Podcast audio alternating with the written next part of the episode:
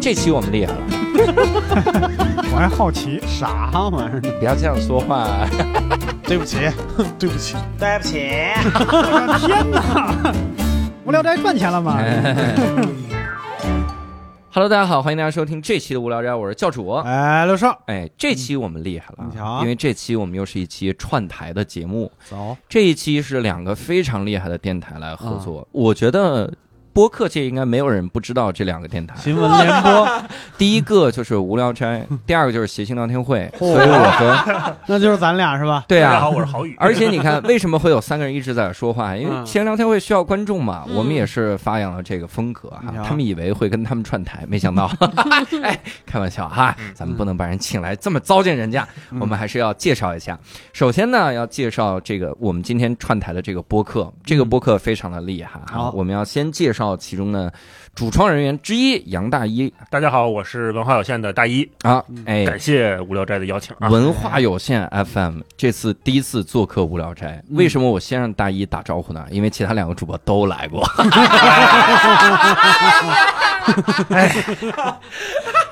侵蚀的已经差不 对，多了，暗通款曲，也不要说啥，哎，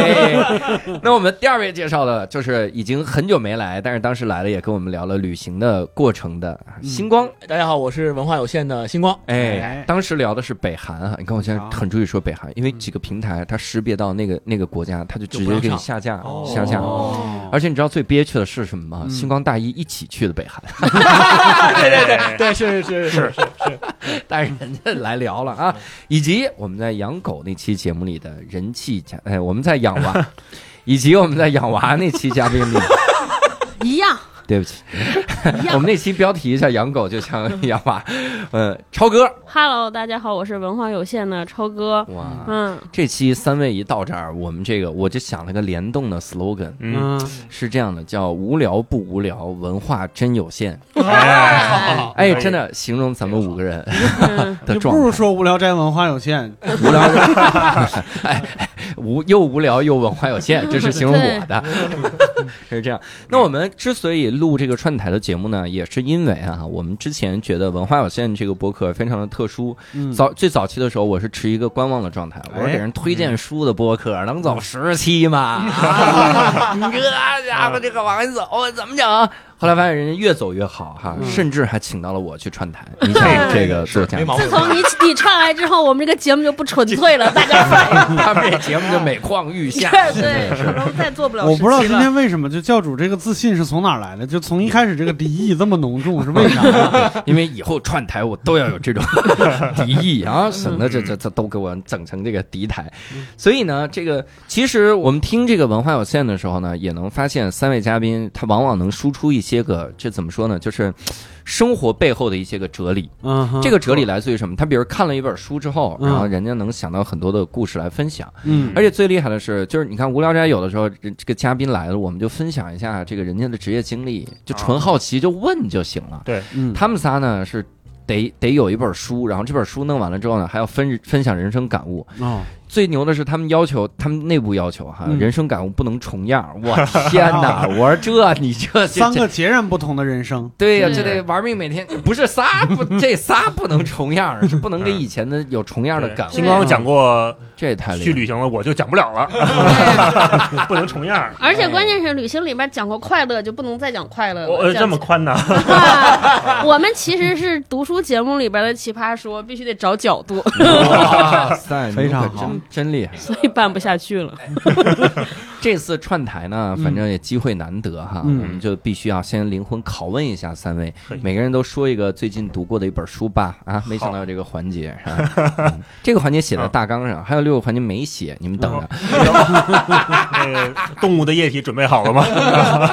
那超哥先来吧。啊嗯，我这个读的书就是按照大 E O 大 E O 的节目要求读的作业。这两天咱们读那啥作业来着？录录 完就忘了。录完就撕用后集气了的。人对，嗯啊用后集气的人讲新奴隶制的，疯了吗？为什么要读奴隶制的嗯书？对呀，用后即弃的人，对，嗯就是说咱们，对，哎上一秒刚说 奴隶制啊，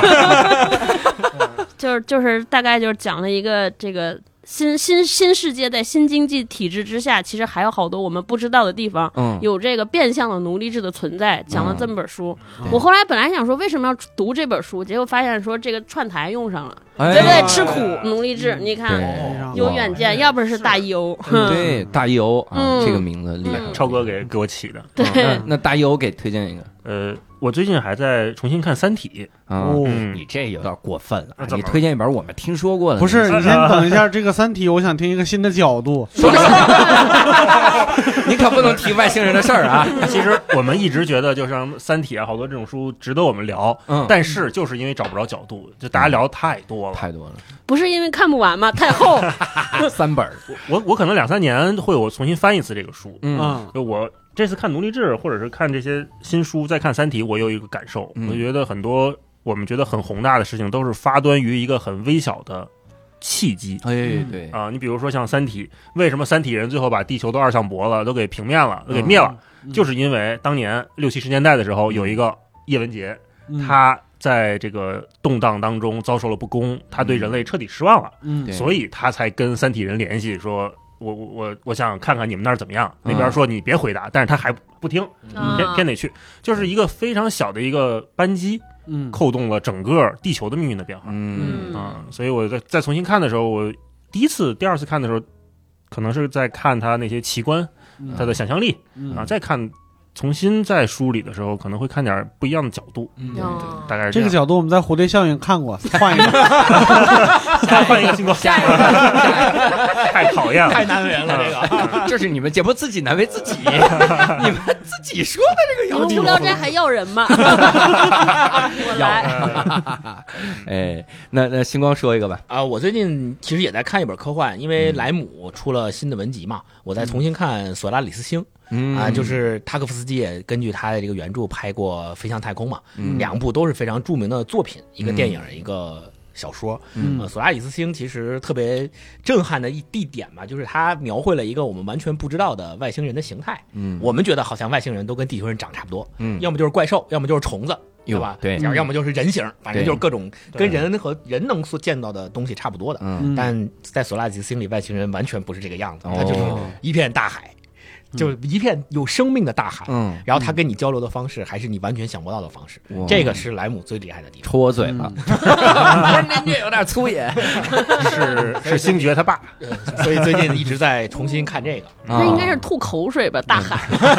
海里喷我，呃 那是羊驼。这再说一遍书名来着，什么书名？索拉里斯星，索拉，就这几个字是怎么这索拉里，就是那个索拉里，索拉里斯星索拉里斯星，啊，就是就是星星光的星。星光的星啊，你只看跟你名字有关的，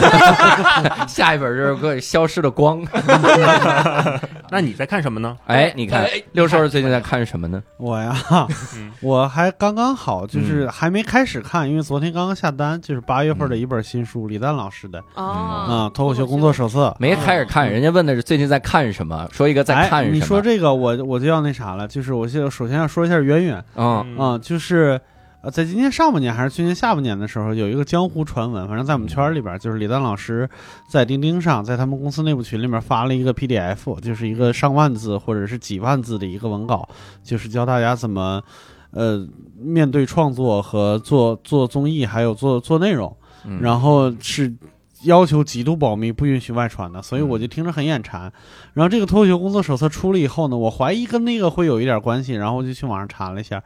它刚好节选出来的那个点，我觉得是我所喜欢的。嗯啊，就是你作为一个创作者，你怎么看待行活的问题啊，嗯啊、你不要你你是要因为它是行活，所以就不做吗？还是你能把行活做得很精彩？这件这这件这件事情对于创作者来说很重要。嗯啊，他举了一个特别厉害的例子，就是那个油画夜巡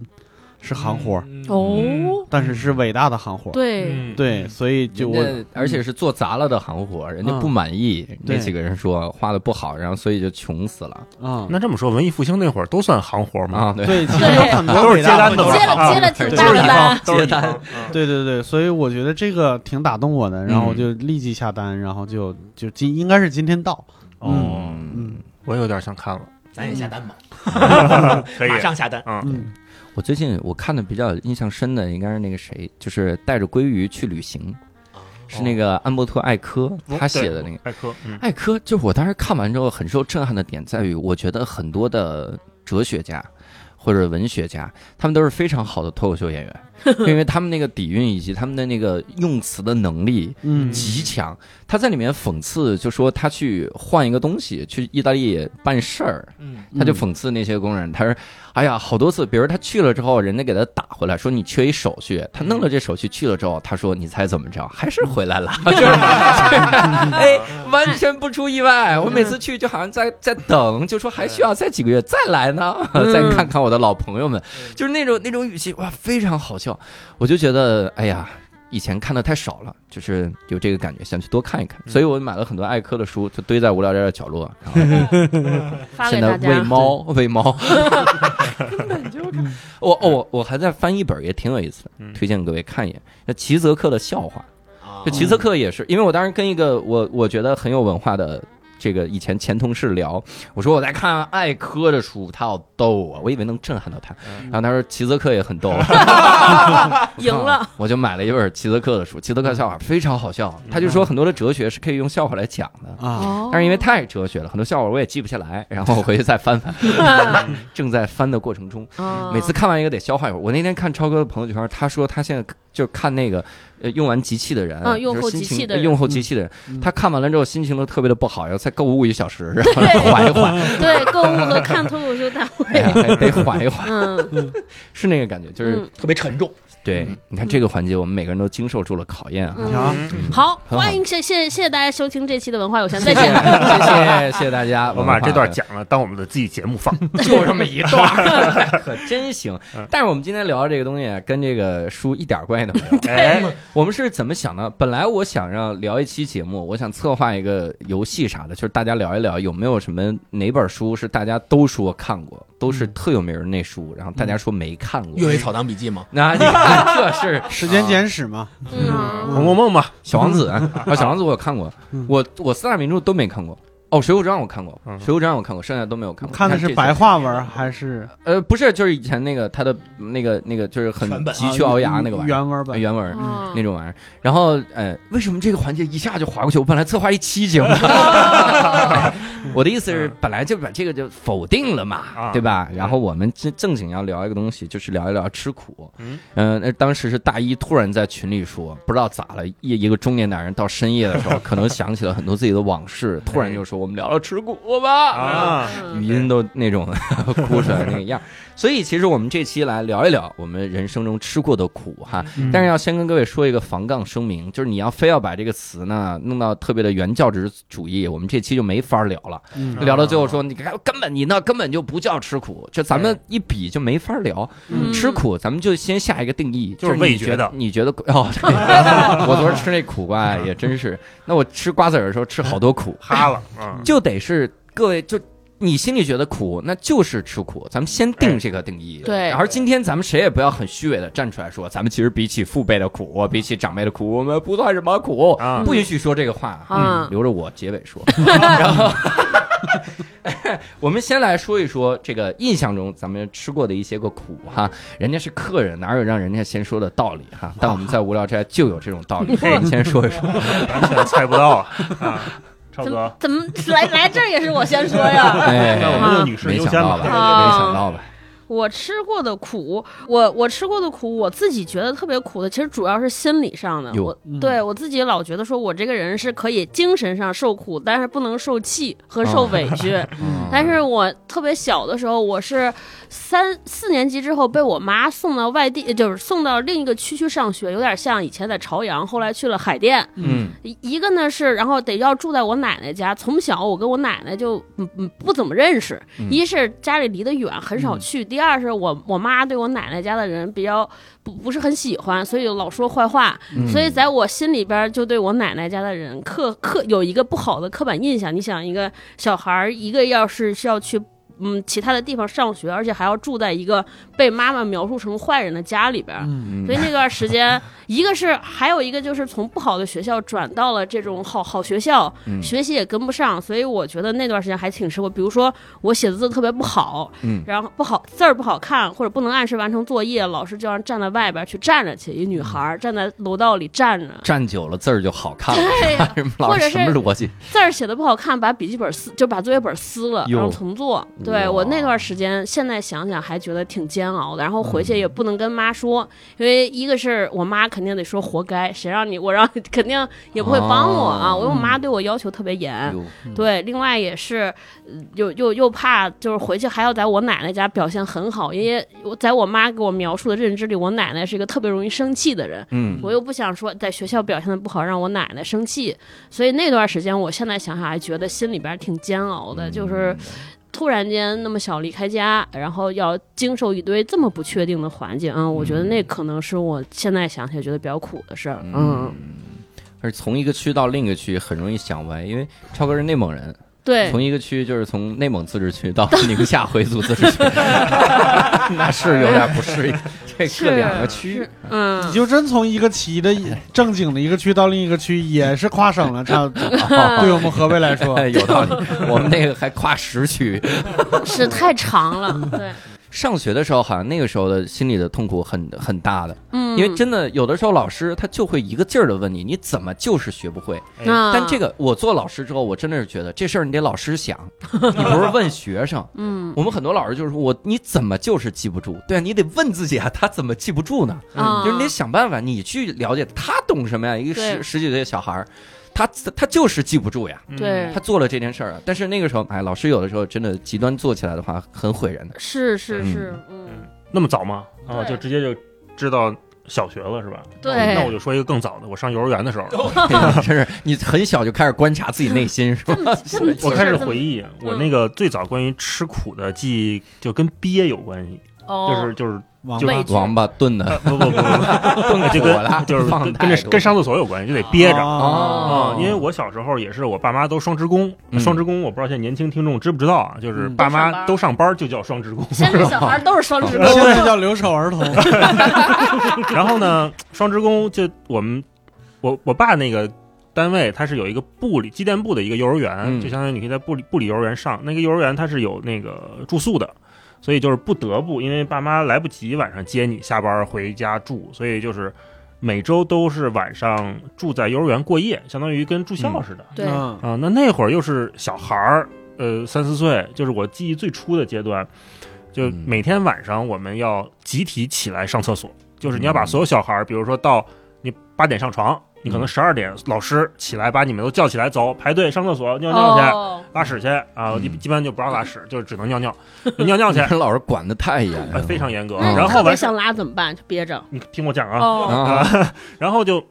回去就就继续睡嘛。啊但是，一旦你特别想上厕所的时候，你别醒了，怎么办？嗯，老师他是防止小朋友从这屋出去，比如咱这屋都是小朋友睡觉，老师对嗯会把床架在门口挡着你，不不让你去，因为那边就是厕所，不让你过去。对对我就得去把老师叫醒。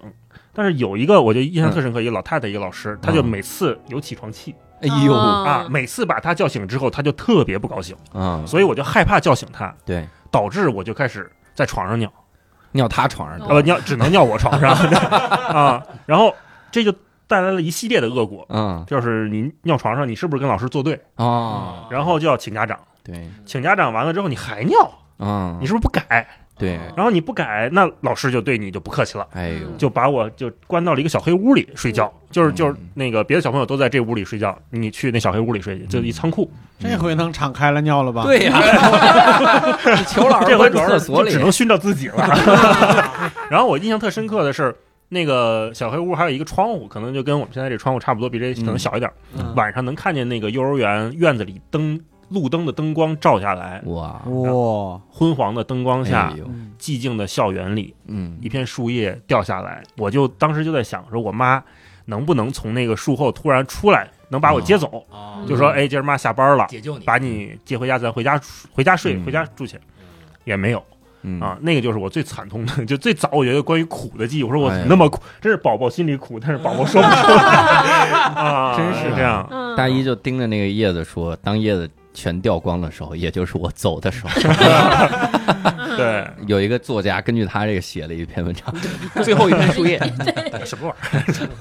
这星光呢？嗯，我印象里比较深刻的都比他们两个的还要没有要往后了，啊，嗯就是上高中昨天，不是太太上高中的第一次参加军训，嗯嗯是我觉得特别苦的一段经历。哦为什么？因为之前从来没有参加过军训，嗯然后高一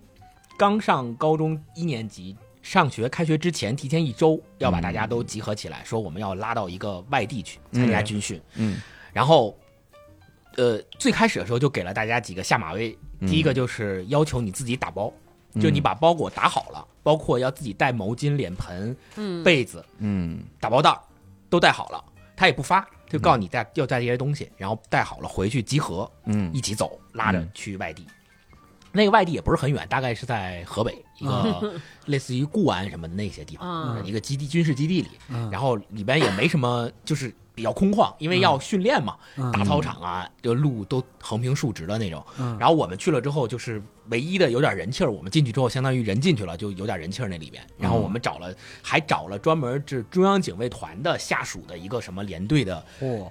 呃嚯，教官来训练我们。妈呀，然后在这个过程当中呢，因为我相当于那一周就以前我在军训之前每天都是回家，嗯每天都见爸妈，所以那一周是跟爸妈第一次算是比较长时间的分分开。嗯然后我跟同学们住也是住大通铺，嗯就是一一个铺上睡十几个人那种。嗯这种情况下就让我很不适应，嗯不适应呢又加上训练比较苦，大大太阳底下晒站军姿啊、走正步啊什么这些，就病了。哟哦病了，然后病了以后呢，呃，我本身是过敏体质，嗯就我知道我自己是过敏体质，因为从小比如我扁桃腺发炎啊，或者是嗯发烧感冒啊，去医院也好，还是在家也好，不敢吃随便吃西药，嗯因为像什么青霉素啊各种东西我都过敏，啊哎呦，对，所以就不敢吃天，哪然后就。我妈也不敢在家给我吃这些药，啊去医院还得提前跟人医生说说这孩子什么药什么药什么药过敏，嗯您看着办。那医生每次听完这个之后说，那我没法给你开药了，你你不啥都得吃不开了，怎么开呀、嗯对呀，对，所以就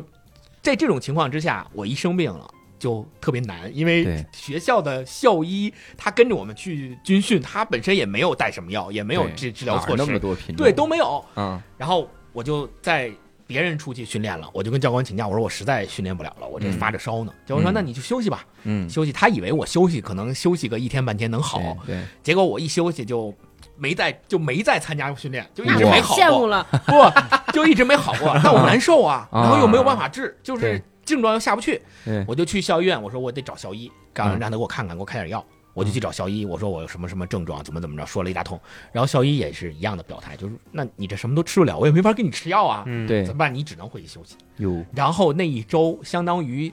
前两天我还参加了训练，嗯然后后后面几天全部都是在屋里休息，别人都是在训练，我休嗯息。但是我为什么说吃苦呢？就是那种情况下，别人都出去了，嗯我一个人在宿舍里待着，嗯然后又生病发烧，然后嗓子疼，各种症状起来，嗯我就躺在床上，跟大一那个情况差不多。啊我就躺在床上看 着看着树看着叶看着窗外的 树叶，我我就我就想我就想我为什我应该。我当时也找老师，我说要不然嗯实在不行，我这坚持不下去了，回你去呗给给我爸妈打对电话，让他们来嗯接我一趟，给我接回去呗。然后老师说你得坚持啊，嗯这是对你的考验哎呦啊。然后就不让我回去嗯，我只能在宿舍里，我就天天的就想说，哎，要现在我爸来接我多好，嗯就嗯一直扛着。嗯那段那个经历是让我觉得，就是第一次吃比较痛的苦，嗯而且那会儿也没手机，是不是？对没有主要是没有没手机啥也没有，对，也你就没与法世隔绝了，相只当于能躺着。啊。然后别的小伙伴回来了呢，他们训练一天了，他们又就是有很多共同有话很题多，共同话题，然后又嗯这那又吃饭什么，我又没力气，对嗯然后又发着烧，人家欢欢喜喜的去食堂吃饭去了，打饭去了，我也去不了啊，我也就是呃病病病恹恹的，嗯就那种状态，嗯哎就啊呦特别苦。你要跟我一个宿舍，我还得说，你看这是装病，就是不想军训，咱们都学他。 哎还有这种精神打压啊。对，那是我第一次印象特别深刻的吃苦的经历。哎呦嗯哎我我印象特别深，因为我小时候抗击打能力很强。啊嗯也，就没有什么感觉是吃苦，可能有几次特痛苦，就直接晕过去， 失忆了可能。但是我印象特别深，就是我求学的时候，我在大呃高二、高三，然后那两年我是转学了，因为哦那个时候发现就是高一的老师不太行，然后就当时是转学，因为觉得离自己目标太远了嘛。嗯然后转学那两年，我靠，就真的是很拼的在学。你想，我从初一开始，我几乎就没有周末，我我的周末所有的时间都在学习，哦啊都在做题啊、看书之类的。偶尔我爸妈带我去个公园儿、动物园儿什么的。你是转到衡水了吗？然后你们内蒙这么拼吗？ 哎不，我我北京念的呀， 哦，转到北京了高啊！二、高三、高二、高三的时候转学转到了郊区的一个学校，嗯然后当时就更拼了。你想想那个感觉，就是真的是豁出命在学那种。我我记得印象特深，跟我们老师每次聊天的时候，我就问我说：“老师，这学习方法应该怎么样？”我嗯们老师就突然说了一句话，他说：“哎，你好像特别有意思，你好像一直老说，如果你玩命学会怎么样？”因为我就经常下意识的问我说：“这个是不是回去就玩命练就行？”嗯啊他就哦他就他就老说，他说你好像老老说玩命这个词，嗯，我真的你是怎么这当么时爱玩呢？豁命，豁命！老师说你怎么还想玩儿嗯？我当时就真的是呃各种的拼命。我课间我是你你比如化学课上完该上物理课了，我课间的时候是要拿五年高考三级模拟，然后在那儿做语文的东西。嗯就是不停的做哇各种基础练习嗯做，然后我化学我觉得我的是这个基基础知识不行，我我就把高二的化学书从头到尾抄了一遍，哦因为我觉得我记不住，哇然后我就一定要抄，认真的抄来记。然后那个时候，而且还竟然还能控制作息，哇就是你想，就天哪完全是一个机器的那样的运行。我是自己在我们学校达到了衡水中学的那个作息，哦真是那 种嗯，杭州中学没有抄书，是吧？哎他们方法更先进一点。怪不得咱考不过人家。你瞧瞧，接着我就想听你的高考失败了，这才是一个正 然常后的。当时就是花了钱，这还 是。然后关键是当时就是那个时候，我印象特别深，是每天晚上十二点准时睡，因为我怕早上起不来，因为我早上五点半要起。哦啊我五点半准时起，然后家里就怕自己坚持不下去，玩电脑什么的，就贴着各种条儿，嗯就那条上写的激励自己的话，都有什么特就别好就奇？很简单，就是想想清华，然后就写 这种。哦然后我贴在电脑的开关上，哇每这贴在次哪要摁那的时候，啊每次要摁的时候你会看到，然后贴到镜子上，因为一抬头就能看到。哦，就是家里各个地方其实都贴着这种各种东西，就嗯完全高度紧张的做做的这样的那段时光，反正就是这么一直坚持，哎，成绩还真的挺好，要不是到后面几个月谈恋爱给弄了，嗯哎然后要不然哥们儿啊就清华了，还能跟你们这录节目 啊，哥们儿就跟哥们儿就跟中科院的院士录节 目，啊是我就把嗯想想清华贴女朋友脑门上，女朋友叫清华，有道啊理有道理，有道 理。对不起，我是清华的。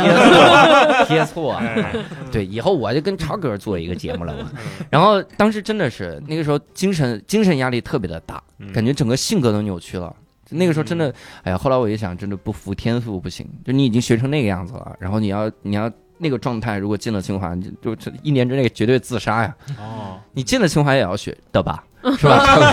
清华学生也我学看吧。他们也学，我看你人家开啊也心学 是吧我平时早听着好像是学了呢。是 是偷听，也是说是有那学的人，是， 所以当时真的是那那种吃苦的感觉，嗯那是第一次。我我觉得我性格有点奇怪，嗯就是像刚才大一老师还说那种，就是比如说孤独啊或者什么之类的，就这种这种苦，感觉被抛弃的苦也有，嗯但是我不知道为啥，就是心里边并不觉得苦楚，嗯嗯，就可能就是有一点点被虐倾向。就那个时候，我觉得我自己心里边有美感，哦，就感觉哪怕是比如说什么。会有那种我我会用自己的什么东西来开解它，就比如说什么天降降大任于我，嗯啊、就就这种肯定是，哎呀，它能让我的人生更丰富一些，就经常。但是我所谓我想到的吃苦，一般是自己作出来的嗯，比如啊、嘞就是你比如说高二的时候，我们也是学艺术嘛，就得去省会去去单独培训，其实也是离开家。但是离开家的那段时间呢，你你从小就是在家里边，就是在爸妈或者是姥姥姥爷的照顾下，那啥，对金钱没有什么概念，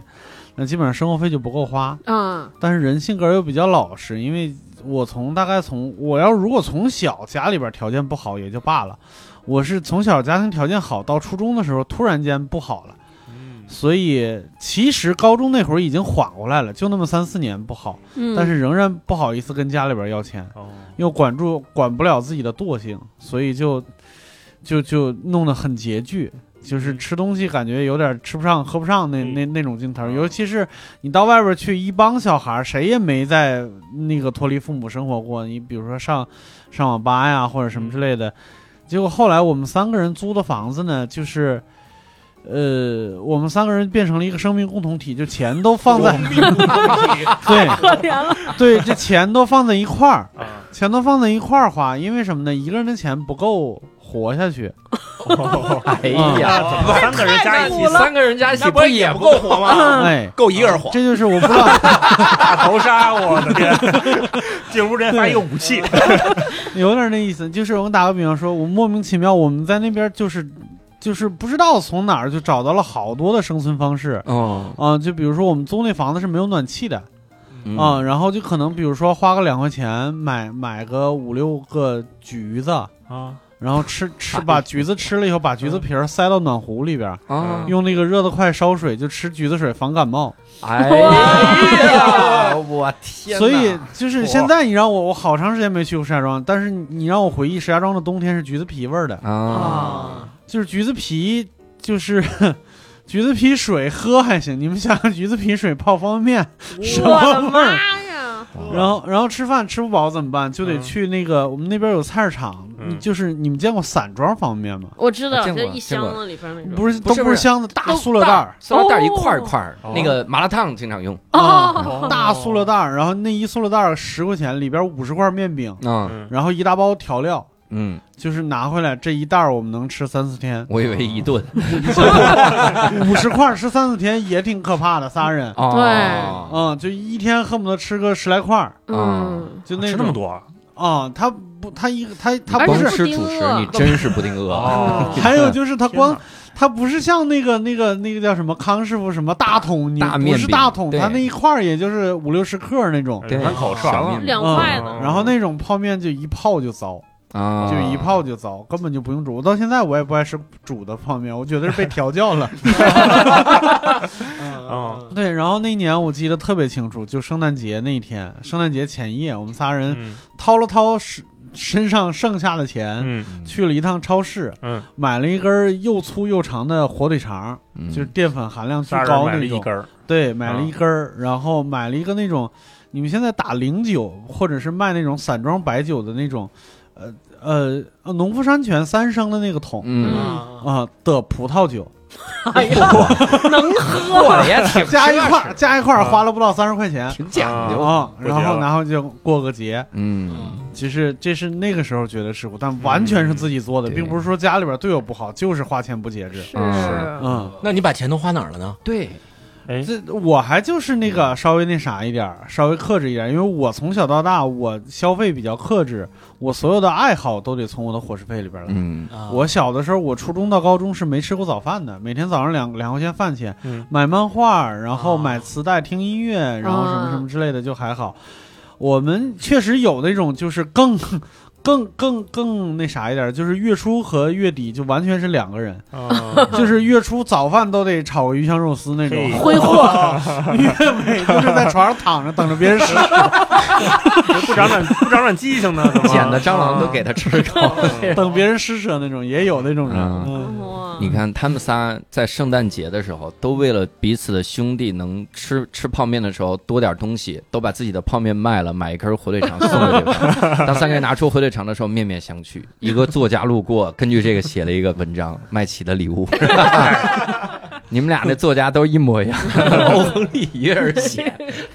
我发现好像从小的那种吃苦是真分两种，一种是被动的，嗯就像我跟星光这种，就或者是嗯算是超哥这种，就是嗯被抛弃，嗯或者是生病了也是被动的，还有这种主动吃苦的，就是对 六兽老师这作种出苦自对，己因为我作现的。在我现啊在想别的吃苦，你哪怕比如说被校园霸凌或被那啥的时候，我心里边是有一股劲儿的，啊，就是我当时没服，所以我、哎我你打我，我也没觉得有多苦。嗯，啊、但这个真是活该，就是我刚才说那个嗯穷那阵儿，真是活该，就自己作的。嗯啊，但是但是如果是比如说现在还可以让你重新回到那个时候，嗯你还会这么过吗？你如果是带着现在的记忆，我现在我跟你说，我老会过了，就花 钱特别有坚持。他会买五十块泡面卖给那俩 人，不仅能不我仅现在省能让钱， 全校人吃苦，让我一个人富起来。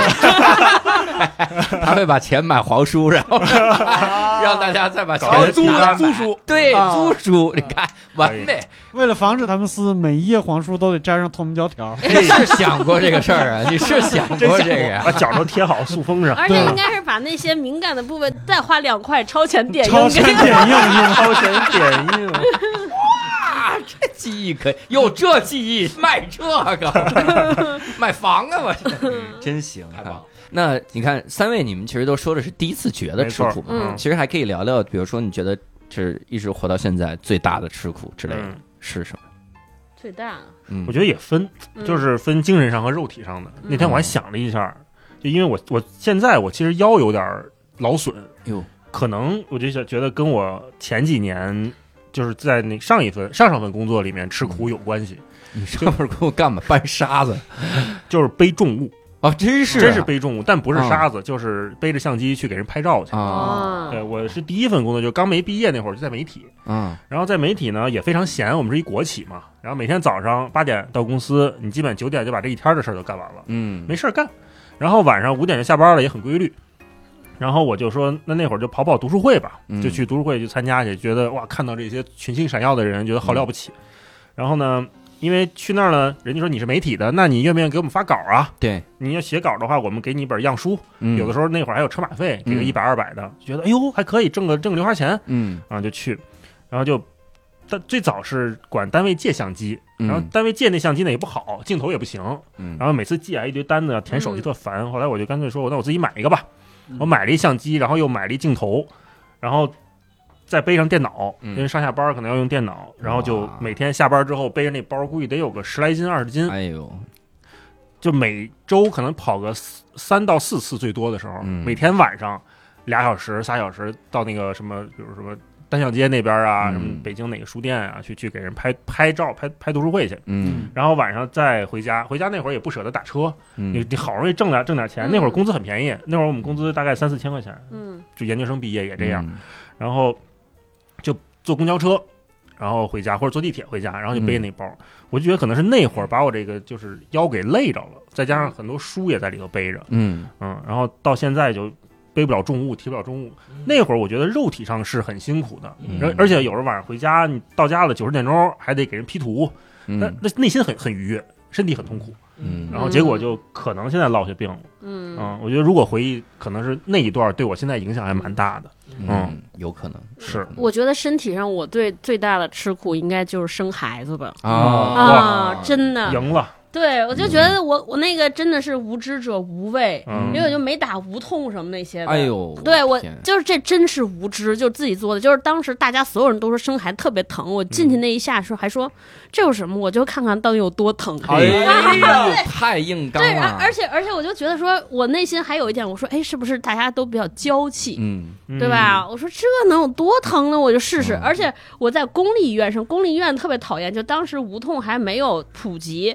嗯就是我要打无痛的时候，必须是早晨九点到下午五点，就是大夫上班的那个工作时间。啊同时，他还不能有特别大的手术，因为麻醉科的人特别少。啊，但是我真正疼到要上无痛的时候，已经过点儿了，哎呀下没班有了对。嘿，对，所以所以我就在那儿硬挺着，然后就是那个疼，我我记得到极限的时候，就是到到生的时候，后来不是侧切嘛，我就能感觉到用剪刀剪，然后拿针缝，我都怀疑好像都没有打麻药，但是我已经感觉不到疼了。我天，你想拿剪刀剪肉，你都不觉麻得木疼了。对，而且是，但但是我还还还行，就生的比较快，就几个小时过去。我想想，好多人给我讲说他们媳妇儿生三十个小时，最后去剖腹产，我就觉得我的太可怕了。以至于现在我对生孩子那段记忆的疼痛程度完全记不起来，我估计可能就是就忘太痛苦断了，片了这大大脑脑直接断片就了把这个给剪掉给你了。封印了。嗯啊哦，对你如果一直记得那个，你大脑自己会崩溃的。对，我嗯，听真包的你说这个真比不了，嗯完全真的就是无知者无畏。我比不了后来想想说，可能是疯了，我可能是疯了哎，，当时为什么不打？就没没选择打麻药，就是纯硬刚，还是说担心什么对孩子不好？是吧没，有。我一开始是觉得这能有多疼啊？因为一开始疼了哦没多疼，就跟平时就跟肚子疼一样。我嗯说这能有就这啊？然哦然后他其实刚开始，等到真正疼的不行， 要是上麻药时，大夫已经下班了。哎，我下班了，我的天！医疗服务也就公立医对院也没有那么好。现在应该没问题了，嗯，嗯我这靠比不，了这让我想起来那个以前有一个特别火的短视频嘛，就是外国做实验，嗯让男人体会女人生孩子的时候的痛苦。嗯他有一个机器可以模拟那个痛你苦，按啊俩电极在对这儿嗯对，有传感器安在肚子上，然后他贴一排，啊然后他给你测说分几级，一到十级还是多少级？嗯就是十级是最痛苦，对最痛嗯。然后开始说，那那帮就是参加测试那些男的也觉得不就生个孩子嘛，这算啥呀？嗯我们经历过更痛的，对吧？嗯然后就去了，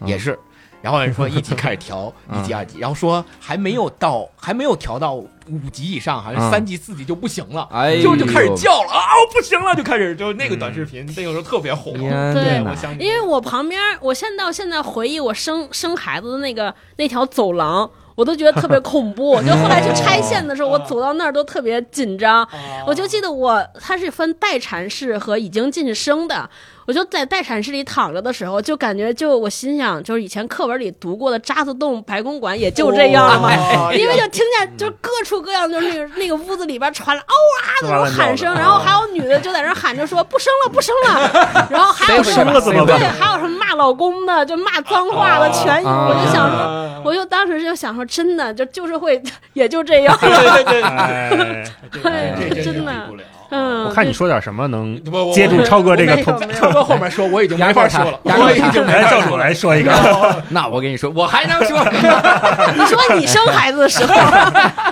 但是我发现，就是我对吃苦的这个理解，就是印象，往往来自于这种求学。嗯啊但是我是这样的，比如我求学的时候吃了苦，我后面再经历相同的时候，我就不觉得吃苦了。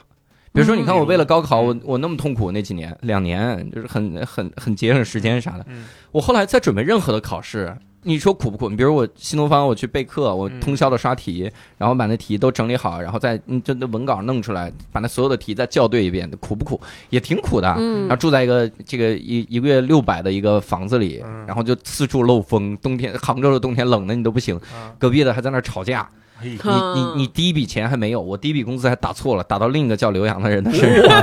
打到那个人卡上。要回来哎了吗？后来要回来了哦，那个人一年都没交了，突然感受到新东方给他的关怀， 新东方没有忘了我，哦那种，嗯我就在那儿哭，新东方忘了我了， 那种。但那个时候，那个时候反而就不觉得苦，就当时在那儿的时候，我就说这是这会是一个很好的回忆，因为你以前已经有过这样的经历了。嗯包括你看我考教师资格证，我是五天全脱产，然后去考准备这些考试，反而任何考的东西都不会觉得有苦。我这一说，嗯反倒是其他的不同类型的会苦。嗯，嗯那你人生最苦的时候，你现在回忆就是现在没有， 还行。我印象中其实想不太出来嗯我特别苦的那种、嗯那种事儿，因因为经常能我我特别善于去激励自己。其实聊到这儿也可以聊一聊，就对是你们都吃怎么苦的时候怎么激励。我激励自己的方法就是看到更苦的人。 嗯，看看比自己更苦的人，对，就不觉得苦特别了惨嗯，我就想我没有这个，没有那个，没有那个，挺苦，对不对？嗯我一看到别人不仅没这仨，还没有这剩下的七八个，嗯啊，我这你也太苦了，哦，反而自己就觉得开心多了，是这种。嗯嗯，你呢？我觉得激励自己，我的我的激励自己是个被动技能，嗯就它不是说我主动说我不行，太苦了，我得激励自己一下，就怎么样，嗯，它是自然而然发生的。到商店街买肠去，啊啊 自然而然饿哎了买了对红酒， 啊，就是嗯打个比方说，因为我我之前不是那个锤子科技嘛，嗯啊、然后我我段子里边有，但是是实话，就兄弟真的是锤子科技唯一一个盈利的部门，啊嗯哦发布会筹备组。嗯， 是嗯而且你你们可能想象不到，就是大概从，呃，你就光说发布会啊，嗯就是从最一开始二零一四年嗯一直到一九年之前，基本上所有发布会卖票的工作都是我自己做的。哎呦，啊，哎呦一个自己人，一个人呢，啊、哇对，呃，最一开始是一个人，后来就是呃，观众人数上八千了，就自己肯定是不行了，而且那个时候开始有票务票务平台了。嗯嗯啊、有票务平台，最一开始是和微博合作，微博自己上了一个票务平台，嗯，啊，不是微票务平台，是电商平台。那时候想跟嗯 淘宝杠一下，但是瞬间就消失了，对，连烟儿都没有。在那之前就是自己就是在淘宝卖票，那个时候刚才大姨老师也说了，就有个书店，对，就是书店卖票，就是淘宝它是没有售票系统的对嗯嗯哦啊，实际上就是很多很多的东西。都实现不了，包括嗯很多逻辑也是自己自学的。你们可嗯能那啥，我打个比方说，售票有一个呃特别强的一个逻辑，就是你你搞电商你都知道，就是你是拍下监护存还是售出监监护存嗯哼，哦对，啊、这对两这个事儿对于卖票来说极特其别的重重对嗯的，嗯，极其的重要，因为你要是拍下监护存因为有些人不付款嘛，啊、就有人嗯不付款，对可能你你说就是比如说我们罗总又很很要面子，嗯就是我要一个，比如说我就是十五秒售罄，哦，我要一个具体的时间。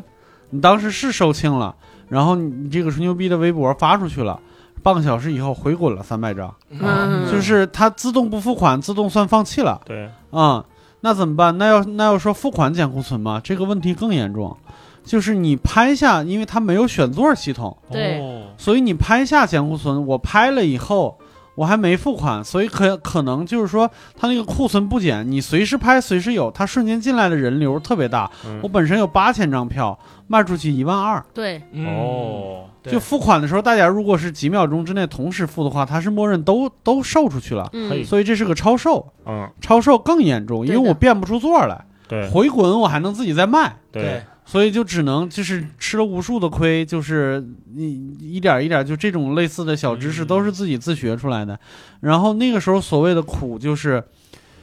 你你得给人发发票、发快递吧。发快递那个时候不是说现在这种热敏打印机，那时候是那种几联儿的那种嗯快递哦单，也手写是不可能了，嗯对就专门买，就是本身是书店有一个那种真式打印机，就一下打好几层的对，那打种现。在打发票经常，哦，对，然后嗯他那个那个快递单是一摞一百张，然后它是连着的，就从这头怼进去，嗯然后这边圈上一百个账号，嗯点打印，就等着它吱嘎吱嘎吱太嘎浪漫吱嘎，一行一这个行声音还挺怀旧的，一行一行的打，嗯，就差不多。嗯如果是下午三点钟开票，然后晚上差不多六点来钟可以开始打，嗯打印这个要打到三点钟，嚯，打完了，嗯，我那屋子就全是这个快递单的世界。嗯，嗯，接下来的一个工作就开始了，你要手动把单号都敲进去，哦，一个一个订单的敲。哦妈呀，所以那个时候就是几天不能睡觉，就是最起码是两三天不能睡觉，因为你嗯打完单号，你得一个一个撕，然后一赶紧个一个发出去装票，赶紧发出去，因为它就几天的时间。嗯然后你你门票这个东西，你发布会完了再收到，你就你 就等白死扯吧，了对吧？白扯了 嘛。所以这全都是抢时间。嗯然后，但是那一段时间，就是嗯我会心里边的那个那个感觉，就是身体上完全感觉不到疲惫，对，嗯特别嗨，就是责任感，嗯，哦，或者是什么。那我我们公司有一个就是挺出名的一个大姐叫拉姐，嗯拉姐后来总结出一个唐那拉拉啥，老师对是吧唐拉拉啊老师，嗯他们后来她总结出来，她说凡是就是我们自己的发布会或者是以前讲座什么之类的，嗯完事儿以后，一半儿的人要大病一场，对，哦，就是在那一段时间没有人会生病。嗯，哦就是精神头儿在这撑着，嗯，就你身体也知道不能掉链子。嗯，然后过了这段时间，就所有东西就全回来了。嗯就嗯，那段时间，他所以他不是主动的，他是一个被动的，一个一一个一个一个东西在那撑着。没嗯，错，而且大型活动特有意思，就是无论你准备的多充分，现场一定会有你想不到的幺蛾子要出现，嗯对所以那个时候就 特别 对，特别煎熬。当然，当真的，然，因为我以当前然嗯公关公司做活动也是，我们就习惯了。我觉得那个是最煎熬，因为你吃了好多苦，前面也是熬夜睡觉，你把流程都弄好了，嗯但是内心还有一个针扎，说你看吧，今天肯定指不定哪儿出事儿，嗯，你又不知道，没法预防它哪儿出事儿，你就在这儿等着，等哦，好，今天这个等着麦出事儿克呢没有出事儿响，嘿，啊哎，行了，一一根鞋，一一只靴子落了地，嗯，就那会儿，就是我记得我就是我们几个同事，就是在一起搞发布会，这几个同事平时都是真的，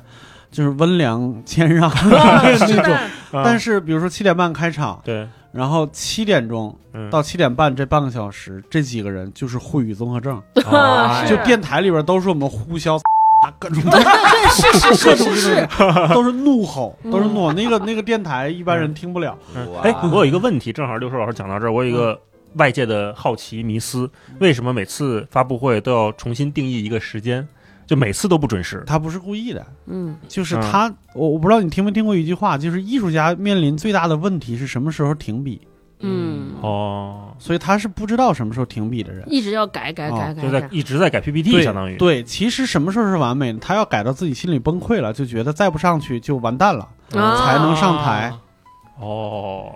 嗯，就是他有一次最夸张的，就是嗯什么重新定义七点半那次，就是对迟到了四十五分钟。嗯其实他七点半之前就到了，嗯，嗯，他在后台，许岑老师一个手端着笔记本，他在后台站着还在那儿改呢，哎呦，啊，他为啥？哦，对，就是停不下来啊。就是停不下来。嗯嗯，明太白可了。怜了，嗯，那你怎么激励自己呢？也不需要激励啊哈。呃对，那就是责任感，或者是咱们说的俗一点，就情怀在那儿盯着。嗯，嗯我反而是之前听老罗的心灵鸡汤，嗯哦就是各种。你看，看我最苦的时候，那个时候听老罗说他怎么就是那个心灵鸡汤怎么 盯，在家里写一些励志的话，嗯，怕吃苦，说吃买了一苦堆心灵鸡汤的书嘛，对是吧嗯？看完这本儿不够，我再看一说本什么不怕吃苦，吃苦半辈子；怕吃苦，吃苦一 辈子。 这是他妈老罗说的 啊。这是李敖说 的，啊李敖说的跟想想清华贴在 一起，啊，想想清华哦，我还把清华照片放我们家，就是放那个玻璃板子底下，哦就书桌嘛。你这一拿本儿，你就能看到。我当时还想，就是你这一定要有物理的接近，就是你要脑中要有越具体越好，你越具体，你成功了之后越具体越好。嗯，那个那个情景，然后后来就发现看习惯了，觉得清华也就这样，啊也就这几笔 吧。 就不努力了，就对不努力嗯了。星光有吗？激励自己，激励，我就想起来我当时，嗯、就是我上研究生的时候，嗯就去国外，然后去新加坡的实验室里面做实验，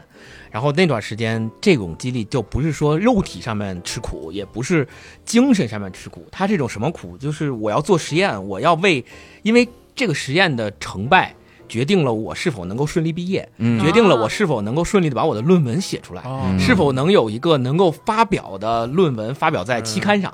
如果这个试验不顺利，那我就后面这些就东毕西不了业。都没有，嗯就那哎我呦那我出来干嘛来了？就对没有任何成果，相当于我出来就逛一圈，然后回去了嗯，就从头开始。所以在那段每天三点一线，就是宿舍、食堂、实验室做实验的过程当中，我就需要把我想要的结果做出来。嗯但是你知道，试验这种东西，它不是说你想要这你想结要果，它就能出 来的，对吧啊？然后你就得不断的去调整你的试验方法，你就得想说，哎，昨天好像是这么干了，那我今天要调一个那个参数，我把它调零点一，我试试可不可以？嗯嗯然后明天零点一不行，那我再调一个零点一，看看行不行？就各种调这种参数，然后要想方设法把我想要的东西调出来。但是你在这个过程当中，经历了将近有大半年的时间，嗯，都没有一个很明确的实验结果。嗯就哦当时怀疑自己，就是我是不是方向根本就是错了， 嗯就是不该来新加坡。就是我就不该说设计从这个设计的方案上哦嗯 就不该这么你开设始计，质疑自己了。就开始说嗯这个我是不是就不该往这个方向去努力，嗯就有这个问题了，都已经。哎哦嗯就老看不着结果。对，因为没有对结果，没有我想要的结果。哎，然后后来我就不断的在这里边就纠结，当时想说，要不然我把这方案重新推翻，我再重新设计个其他的方案，不整个把整个方向改了。但是如果把整个方向改了，那我之前做的时间成本怎么办？对，啊没这时间就了。就没有等于全部放弃了嘛嗯？我又不愿意，然后就在这里边又有纠结，然后又又要不断的每天重复做这些实验，嗯，就在这个过程当中，经受到了很大的煎熬。但是最终好的就是非常，但这个事儿你也不能说，就是所以我后来嗯，每次看，比如说。呃，国际上或者是国内有哪些特别牛的科学家又研究出了什么新的人类科学突破？嗯，我就觉得真的是特别厉害，就因为我自己干过这事儿，啊就是我知道他这个太难了，就对是他们想要这个结果。特别特别难，然后真正有了这个结果，你也不能说这个事儿就是因为我当时这个方案选的对，就是这，嗯你也不能特别笃定的说，你看，就是我厉害，嗯就是我比别人强，嗯你也不能说，因为很可能他完全就是运气。碰上就就到这儿了，就啊你你走着走着，嘣儿到那儿了，你结果出来了，你就嗯做成了。啊但你如果说在中途，比如你行百里者半九十，你到百分之九十九的时候，你说，哎，我都到九十九了还不行，算了，换个方向吧。啊你就差那百分之一，你没到那结果主，要是你对看不着那个进度条对，啊。而且你不知道什么时候是百分之九十九了，对这个是最难的。所以嗯哎这块儿我就觉得当时能够激励我继续往下走的一个最大的原因，就是我就想，都已经到这儿了，就嗯再往后走呗。就算最后真的没结果，嗯那那我也认了。对就我认了，我从头再来，我回国，我我从头再再啊做别的，是从头了，就就就就反正就从小学开始读嘛， 不是啊就是就是回国，然后我啊相当于就从去新加坡那个就白这去了这。这一年就相当于啥也没没拿啊，什么结果也没有嗯，啊对，我也能接受。对。嗯，哎呦，真是感觉做科研特别像炼丹啊！你 这不知道怎么就出来了。所以说，这人的人的性格也不一样。那个他星光在那说调整，我当时第一个本能就是，那就是调整心态。然后他说他怀疑，说怀疑方案。我想的是，是不是怀疑我根本不适合干这个，我我不是干这个料儿。你看，你看我这种就特别容易失败。哎，我说我当时激励自己的方法特逗。那个，我以前就我是分两段儿，之前就是工作以前，我就是都是靠谈恋爱激励自己，因为我主要都是暗恋，所以每天就是其实主要是靠幻想激励自己，说你看我要再坚持，下去，我把这一段走过去，可能那个男孩儿就喜欢我了，哎呦，哎，对没准我就成。功了厉。害自我了催眠，对对啊对，这嗯是后来呢。后来我的工作之后，第一份工作去《杨澜访谈录嗯》当编导，然后我遇到所有工作上的困难，我就在幻想说，万一我以后牛逼了，杨澜采访我的时候，我就说这段儿。这个 哦，对，我就把所有这些过的这些不好的东西，比如说写，万一有人采访我或者写回忆录，有的写嗯，嗯，啊，然后反正都是自我麻痹和自我催眠，对制造幻觉对，就是嗯靠这么过来的。但是也也没有什么人采访我，到现在，万一呢？哎，这这二位是听 众听众们，听众们把这发给杨澜吧。 哎，圆了超哥一个心 愿。啊对但是你说做幕后这个，确实是有这个有这个心态。就是我记得也是很早之前，还是老罗英语的时候，啊嗯就那个时候就筹备那个假期班嘛，就是要提前开学一天，对，其实是提前好几天就已经去了，就是各种安排生活呀、什么宿舍、教室啥的。然后我们要求又极其的严格嗯，通常是第二天早上八点钟开课，头就是往前推三四个小时，就四五点钟我们可能还在工作。嗯就是还在比如说擦桌子什么之类的，哇都是一些体力活儿天哪，啊、然后我记得那段时间，我不知道为啥那天晚上我就三点多，我突然间想起看了一句话来嗯，，就是那一句话就我都忘了是。是在哪一张哪哪一盘磁带的那个那个封面上写的？我不知道为啥，好像是一个特别大的一个音乐公司的一个老板，不知道是索尼还是什么时代华纳什么之类的，就脑子抽了，就是要在那张磁带上写一段自己的话，哦，就那不是他的专辑，是他的歌手的专辑。啊写了个他妖风，对，他在上面写了对， 要疯 对，写那就写是你老板干的事儿。 啊写了一段，就是写挺长，写了一封信，哦，他是写给幕后人员 的。啊，他就是我记得特别清楚，但是。呃，就是这个话可能已经在我脑子里边已经已经已就是已经是歌词大意了，已经不是那啥，就大概就是我们是幕后人员，我们这辈子注定不可能走到幕前，嗯，但是没有你们就没有流行乐坛，哦，哇，这个非常好。对，然后那天晚上我就莫名其妙，我就在这个无线电里面嘟囔了一句，结果一下说哭了好几个人。哎哎呀，呀，活儿都给耽误了，就 所有脏话就指向了你。哎，我这想插一问题，我想问六兽老师，就是您跟老罗就共事这么多年，从英语培训到后来锤子科技，嗯、你觉得他给你带来最大的影响是什么？哦，或者这这份工作带给你跟他就是共坚事定的选择了单口喜 剧嘛，这多大的是影这响？是首次在无聊斋披露，以前嗯我从来我不太在这个节目里边聊、嗯聊老罗，因为我总觉得就是借人上位也好，或嗯者是什么啊什么啥也好，但是现在就这点事儿对我来说已经不算啥了。哎嗯就是我觉得他对我最大的影响是，就他让我偶像崩塌一回，然后又重塑一回，哦，就他变得更真更真实了。嗯哦，我见过好无数个同事在他身边崩塌了，对嗯 没重塑。嗯那，重塑是怎么？就是我，我更理解他了，他是个真实的人了，并不是说我去那儿之前，我打个比方说，嗯我有一个同事，他跟我说，他说来的时候，那时候在中关村的新东方，呃，不，新中关大厦嘛，他说他第一天来上班，走到楼下，抬头看新中关那三个字儿是发光的，哎哎呦，呦哦，晚上来的嘛，晚上开始 弄的这个嗯新中关大厦晚上也不发光，哦那仨字儿 啊，他是看那个，个是发光的，嗯然后就是后来就是中重度抑郁症，走了，哎呦偶像崩塌，对，离职的。我刚想说走的，不是走， 没走，没走，哦就是离职的。嗯但是就是我可能是挺过来了，有可能我就是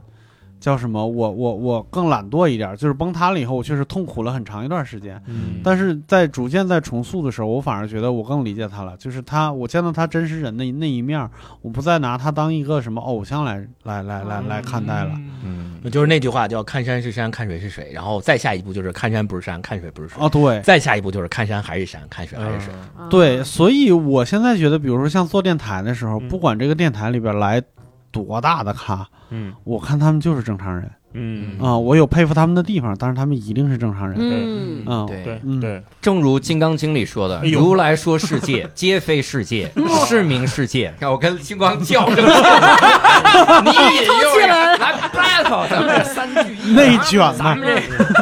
这这回你赢啊了，你这个厉 害。你这个厉害你这个厉害太卷了如来了，我说你 看啥能行？哎，你呢？你你怎么激励？怎么激励大一？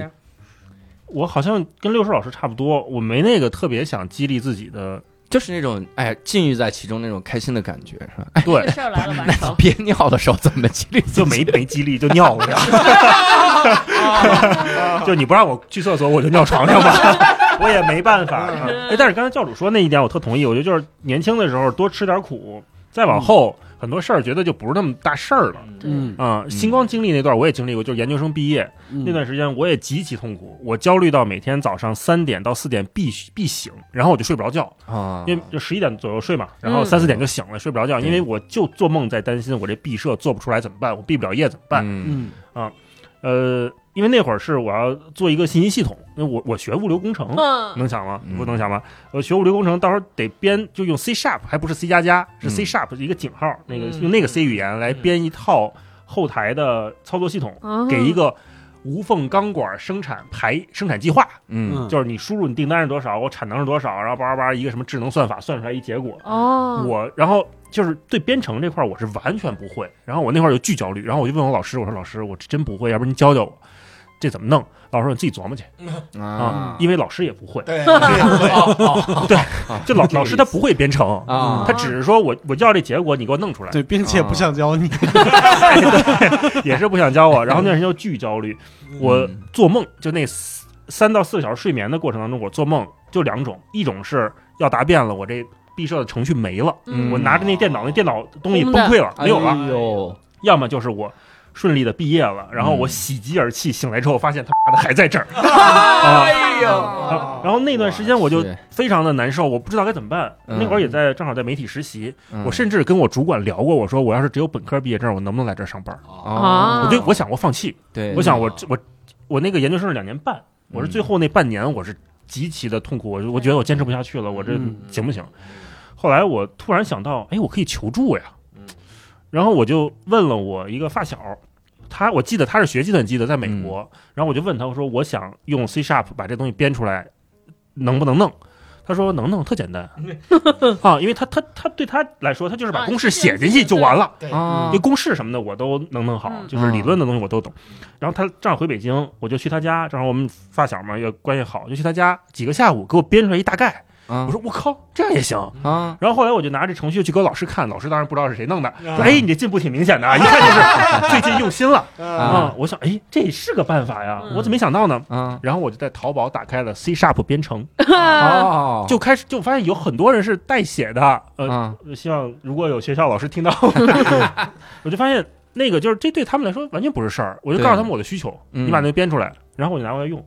然后论文当然是我自己写的，对，对嗯，对这这一段以后会不会好被追责呀？你你以后出名了，可以当成你的污点。杨对澜访谈录你的时访候，访谈的时候，我你会这拿种着这段来找你收钱。 然后我真的就是嗯自打那个淘宝还有我这个发小这哥们儿有帮忙我之后，我就顿时不紧张了。啊。哦我知道，哎，这事儿能成，我有办法了。对哎，因为有往往有的时候，我们是觉得这这事儿就解决不了天大地了，过不去对了啊，太难了。但可往往就有会的人，对他来说太轻松了。对，就这这什么事儿个不是事儿啊东西？对，哎呦，这种经历真的是哎有，。我追问一个，你们如果遇到那种，比如说暂时完全觉得解决不了的事儿，怎么办？睡觉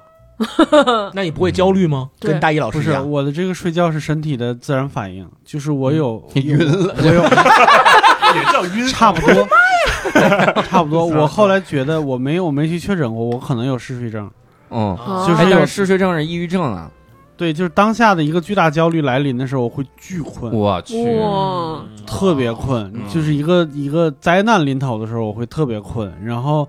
我试过最短的十分钟就好，就是只要睡十分钟就好，嗯，好事嗯情就绪醒就过去了，醒了以后情绪就过去了，然后想来解决吧，办法。啊对，嗯就有点像闲者时间似的，就是。啊，我都已经完事儿了，你再来什么美女我都不在乎，那种，嗯，但很快就会在乎。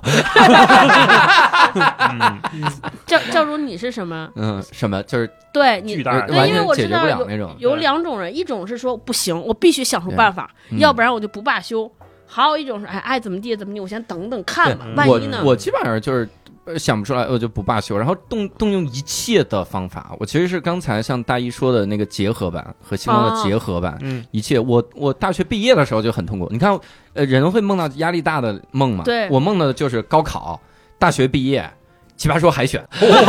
你真的说这么这么这大压力啊呢？不难真呢的，，我老梦到奇葩说，我靠！哇，因为奇葩说参加那个过程真的很痛苦，就是你哦这想了，你我每次嗯哦我就觉得我不适合，我就不参加了，我就不去 了。我真不调整适合了人生的方讲段向。子好不好？我靠！啊以后给李诞下跪上脱口秀大 会，押韵，还押韵，啊你这家伙。然后我那个啥，当时想的真的就是毕业，因为有一门太难了，那个课那不是你短期能突的，而且我还在新东方嗯，那叫电工电子学，真学不懂，呃我是材真料物学理不，懂，我真的 要精神啊崩溃了。那个，我第一个步骤，也就是。呃，各位只需要记住四个步骤就好。嗯第一个步骤，第二个步骤，第一个步骤怎么到？第二个步骤，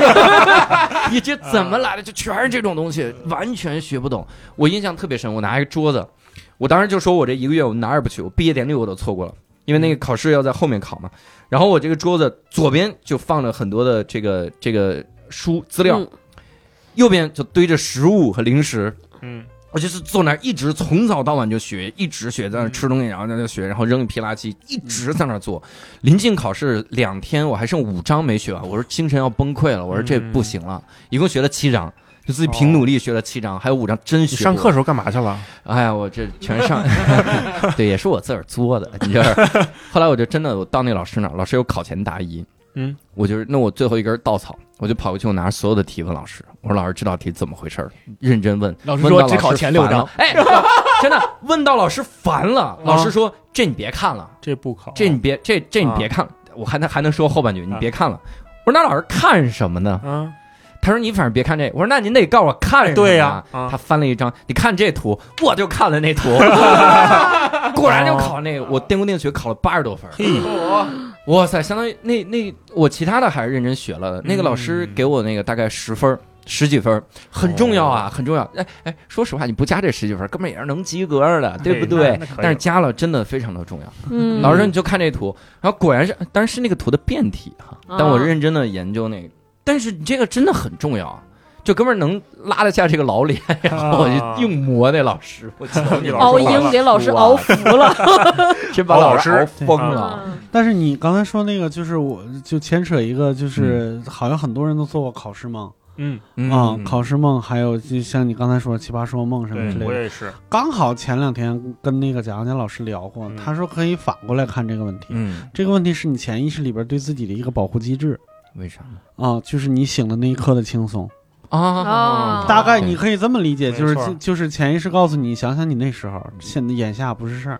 对对对对对，嗯是有这个感觉。对我那天去做心理咨询去，我还问了这问题，嗯因为这是我一直困扰我很久的一个噩梦。老梦高考嗯老考梦见数考试，马上要考试了，数学不会，对还不是高考，就是大学那啊，段大儿，学考大数学那学段儿。后来心理咨询师跟我说，他说，首先呢，他觉得这不是噩梦，嗯，你可以放轻松。松一点。对。另外呢，我也听贾行家老师说那个，我觉得对我挺有启发的。嗯，心理咨询师说，嗯他就是人都有焦虑，就是你的焦虑会在你睡觉的时候通过你的潜意识散发出来，就有点像排毒。嗯，那你就是每个人都有不同的散发焦虑的方式，你可能就是通过做考试不会这个梦梦来散发你的焦虑。嗯哦，对，然后我听了这个，我觉得哎有道理啊，嗯对所以他觉得你其实你也不必焦虑，大家都对会有这样的情况。哦对，嗯真的醒那一刹那很轻松，对，对，醒来还想半天。我有我对，就那个毕业那个梦，我梦着我妈拉着自行骑着自行车让我去重新参加高考。我还跟她说，我说不行，我已经大学毕业 了。我妈说大学算什么呀？就是哎这哇浙大算什么呀？你得再考，好好考。啊啊哦我就梦里我就说对，算什么呀？然后我就坐在那 儿准备考。但这个场景没发生过，对吗？没从来没发生过。然后我在梦里还在想，就说我有一天突然想到，就说我有一课还没上课呢，嗯，就是我这么多年一直在旷课，嗯那这课我怎么答呀？我这我毕靠业证我也没有拿到呢，是你对也吧？哦有经常是这样，然后我梦醒的一刹那，我说毕业证我拿到了，拿到了， 轻松轻松，我靠，对这对课我不上也罢了，哎这 种，对就是真的是那个感觉，嗯哎呀，作孽这是。对，那你们有没有那种就是你吃了这个苦，但别人不理解？我觉得这个很冲突吧，嗯有那个情况吗？吃了苦，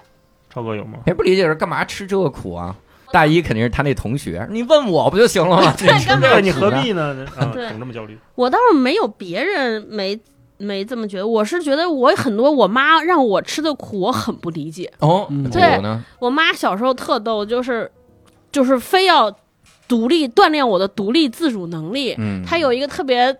逗的理由，我记得我在我们节目里说，我妈就老觉得自己身体不好，她就老觉得自己可能四十多岁就要没了。哟，然后她就老说：“那我要四十多岁没了，张超留下怎么办呢？”然后嗯就是锻炼我的独立自主能力。嗯反正我记得我应该是从二年级之后就没有人接送过我，都是我自己嗯走着上下学。对我们家还离那学校挺远的，近的时候坐公交车有五站，嗯远的时候最远的可能得坐二十多站，骑自行车得骑好长好长时间。哦，我你爸我们内妈，蒙不骑马呀？你看我就是这样 的。 反正我爸双腿我让我妈就从来没接过我。然后我啊嗯妈说，后来跟我说，说我在前面走，她在后边偷偷跟着我。哦嗯啊还这是是担心。对他偷偷跟着我，但是他也不出现。嗯对，嗯，就是然后我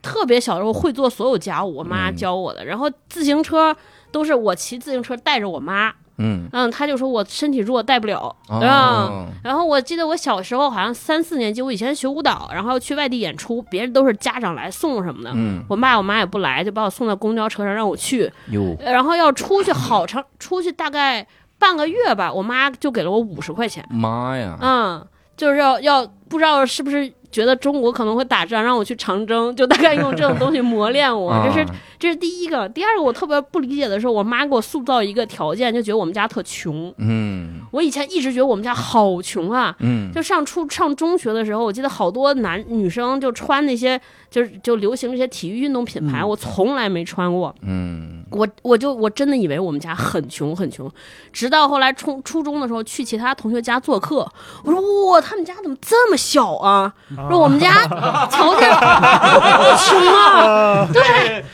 你们从客厅到卧室不骑马呀？真的我才觉得哦，我们家不穷，啊因为因为我哇爸其实我爸还是政府的呃嗯官员，然后呢，好老师对我的态度其实不一样的，嗯，所以我每次就很疑惑我的身份，就老师见我都说哎你爸怎么怎么样，但是我在家里受到都是我们家啥也没有。嗯啊、而且还是我妈可能快不行了，什么都得我自己干，所以就、哎就接触呀的双面的事情，我就特别不理解为什么要这样。对，啊哎这也好像也不太行，这种这种教育，嗯我觉得，你那个就是你，我没法让你理解，但是我突然理解了一件事儿，就是嗯你生孩子没打麻药这件事儿跟这事儿有关系， 就是真的刚刚好前一段时间跟跟一个同事聊过这事儿，他跟哦你一模一样是，吗？因为他可能比如说走路走的比较早，可能不到一岁的时候就开始开始走路啊了， 嗯然后他家里边就是从小也是女孩儿，就从小培养她的自理能力。他说我现在就跟心理医生聊完以后，我他也发现了，就是我现在拿自己身体不当事儿，对，嗯哦真是不在乎。对，嗯，就是没达到目的绝不罢休，然后还有就是特别喜欢听指令， 嗯特别喜欢完成任务。对，哇塞，嗯他该不会是军训真的，我的我后来也没跟我妈聊这为什么，嗯嗯， 特别不这理嗯就是这这真是小的时候家庭教育养成的对一个性 格。是这我个？高中时候，交一男朋友特逗，他就是属于那种，我一开始以为他还巨有钱，他就属于兜里只只有两块钱，还管别人借五毛买一个可乐这种。然后呢，嗯他穿的所有衣服全是牌子。哟，我说我靠，这这得多有钱！然后我去他们家玩，我一看，我的这屋子客厅就跟这屋子这么大。然后我说你家这，我就说你这消费观念不对。然后家里还就是沙发特小，坐的板凳。我说这你都买名牌儿，你们家。然后我说你总带我去我们家，我靠！然后小朋友同学去我们家就惊了，就对觉呢得就丢了， 倒没有，其实不是我们家有多大，主要是因为我外表的表现嗯和我们家里的情况，对就是形成了反差太大的反嗯反差。差对说去张超家，那是我们得轮流一个个去吧。对对对，觉得是不是没吃的呀？啊哎呀，真的，特嗯，逗超哥说这让我想起来，我小时候就是我觉得被老师不理解，嗯嗯嗯，我就是高三快毕业，就是填志愿那会儿，咱们不是都得拿着那个一模二模的分儿去找老师看嘛？嗯就说老师，我要被报这个学校行不行？老师老师跟你说这不行不行什么的。那会儿因为我是艺术特长生，我拉二胡，嗯就是我那会儿就是艺术特长生考学是有优惠的，比如说那会儿考人大，你上一本就能上，嗯然后你比如考北大，你是降五十分录取嗯啊，然后比如说想再考什么北理工也是什么一本线就能进。嗯，然后我就去拿着我那个成绩单，我就去找我们年级主任，因为那次是一次家长会，嗯按理说是应该是家长陪着孩子一起去找老师看分儿。嗯，但是好巧不巧，那天我爸我妈都有事儿，都没去，嗯，所以我就自己去了。然后我们那年级主任又是一特凶的一个化学老师，我至今都记得他。嗯嗯，然后他就看我成绩单说啊，你啊，你这成绩单你报这个你考得上吗？我说，哎哎对，然后我说老师，那个我是那个艺术特长生，那个他们能降分录取。嗯，说哟，降分录取啊，那嘿，你这分儿给实验班的同学多好啊！哇对嗯然后我当时就非常的心酸，我现在说这段我还有点心酸，对因为我觉得老师你不理解我，因为对，我练这二胡，我从上学之前就开始练，对四岁嗯嗯嗯练到我考学十七、十八对岁，呀每天没断过，每天练习。对然后家长，我爸妈付出那么多学费是吧？嗯又又，然后对我又花了这么多时间和精力，我这手上的茧子也不是白磨的。但是你就轻描淡写这么一句，嗯打击一个马上要面临人生重大选择和操作的这么一孩子，我觉得不合适吧？是嗯啊，我觉得那我那二十多年的苦，那些怎么二十多年的关系？十几年的辛 苦，在你这儿看就嗯就，白费了，对，嗯就没意义，不而被啊理且解。而且你付出的辛苦，并不能给你增加任何的优点，哎好像还是实验班那些人更好啊对给他们多好，给他们多好啊！就这样，嗯我甚至都觉得这不是说什么不理解这么轻描淡写的东西，这嗯这孙子就是冷漠，啊。 就是冷漠，真的是冷酷，甚至是嗯哎对我中学老师我也受到过这个，嗯就我我是属于那种考试发挥型选手，嗯然后呢，我是但是我自己因为这发挥好，我还老盲目自信。后来我们老师就老说我中考考不上，就让哦我去当特长生，就是因为特长生最没有特长，看起来就是声乐，就让我考唱歌去。嗯，然后你想这不最可没能，有人的家是练啊主持人， 其次才是声乐。我们那个没有主持 人，哦 就中考考那个。嗯你想人都练好几年，试唱练耳啊什么我都不对会。对，然后老师就问我说：“你考没？”我说：“我不行。嗯我说：“我都不会，怎么？”你爸找人呗。我我说没有啊，你们家人什么情况？这都不找人，什么时候找？哎，你们家真是就翻着白眼儿就走了。哦对，对，啊，哎，我就当时受到了莫大的伤害，嗯，在自己的五百平米的房子里哭，那是我爸，向着我说话。 但最后最后最后我考的还挺好的，最后嗯就是上线上线超过分数线大概七八十分儿吧，然后我就在老师面前横着走，啊，哎，我跟你说特解气，因为撞墙了 吗？我高考也属于平时考特别差，早恋什么，最后高考也考特好，然后就特别飘然，在所有面前走，觉得我人生的解气，嗯，啊，我后来我也解气瞬间了。是吧对对，后来我就是考上大学之后，嗯我这老师就是当年那化学老师，他的闺女嗯也要考艺术特长生，嗯考我们学校。哼，然后我们学校当时是有老师评委和学生评委一起要来评审这个艺术特长生表演。啊我那天下午我记得特清楚，我在床上睡午觉，嗯然后突然手机响了，我也不认识电话号码，我一接接来谁，然后我说喂喂，他说哎你是那谁谁吧？我说啊是，我说您哪位？啊我是李老师，啊，啊，李老师，我说我想我想哪个大学的李老师给我打电话，对，然后我然后我想这声儿那么耳熟，后来想想哦是哦是那是那孙子，嗯， 嗯然后说哎那个呃这会儿态度可好了，说嗯哎你现在是不是在那什么学校呢？我说在在是不是在艺艺术团啊？嗯我说啊是，说哎，我闺女要考你们艺术团，嗯回头你那个照顾照顾，托付托付。嗯然后我就说我就很冷漠，我就说行，那我知道了，李老师嗯。啊但是后来我也就没印象，后来这个事儿怎么发展了？你就说你这闺女给实验班那同多学好，都对好，太解气对，我正是被说的，我正是被说的。了，嗯这太解气就了。那一瞬间，我其实还是怂啊了。对我现在想，有无数种办法，我要是再伤害她一啊回。但是我当时也是没想好怎么嗯，说。你说你闺女没上实验班呢，啊老师家孩子也上不了实验班。哎呀，嗯学化学不给艺术加分啊！不不是怂，主要是还是咱善良，对咱不咱像不是那他种人对咱不是那种不太人。会。嗯，不解气，哎，我其实插一句，问问超哥，那你会跟你孩子经常说你生他多痛苦那事儿吗？不会，因为我觉得不会他理解不了。嗯我我真的觉得人和人的痛苦本质上其实很难理解不相。同嗯对，就是你不经历这个，你就没法共情。嗯嗯，还挺对，最后我问一问题哈，嗯你们觉得这时代还需要吃苦吗？因为我我先说哈，我先抢一个哈，嗯，因为我为什么第一开始就就去他们文化有限那期是我主动求着去的，哎，没有我的有天没有没有有邀请，鼓足了隆重心中的勇气，然后发给大一老师啊，没想到收到了回复，那一刹那我说能把我女给我女儿照顾一下吗？ 发给了大一。当时我去的时候，其实我很想跟他们探讨一件事儿，正好也在这儿探讨。就有的时候我觉得这个时代不太需要文化。就所谓的文化是啥呢？文化在和文化文艺和装逼就是一步，啊嗯就对差什么哪一步呢？只要对方笑了，你就是装逼。比如你在这儿，你像刚才大一说，我有的时候看着窗外，看着那个落叶飘落的时候，嗯如果你是真实在说，然后突然我， 哈哈哈，你这一下就变了装逼了。啊就是你，你比如你最近在读什么书？嗯我正在读这个呃“用后即弃”的人，嗯我说这也太装逼了，就这么一句话，好像哦就一下就拉没了。对，而这个时代的大部分声音都是这种声音，所以有的时候我我会在想，就说这个时代还需不需要吃苦这种东西？我为啥是这样想的？我的很多学生，我无聊斋里我说过，嗯我靠，我那学生啊真的是没法跟他们励志， 就是怎为么什么呢励人家的志呢？啊，啊，我那学生要考一本，考上一本，我说你多雇佣雇佣呗。也有清华这样的学校是吧？ 你雇佣一下，给我脸上也争金，嗯将来多招点好学生嘛嗯。然后他就说不用啊，我考上一本，我爸把三百万的玛莎拉蒂送我。你说这个真没办法呀啊，你怎么激励他？家长跑过来，你激励激励我孩子。我说那你 我怎么激励？您管管您您老公啊。 你跟他说把怎么三百万玛莎拉蒂给我，对，送我，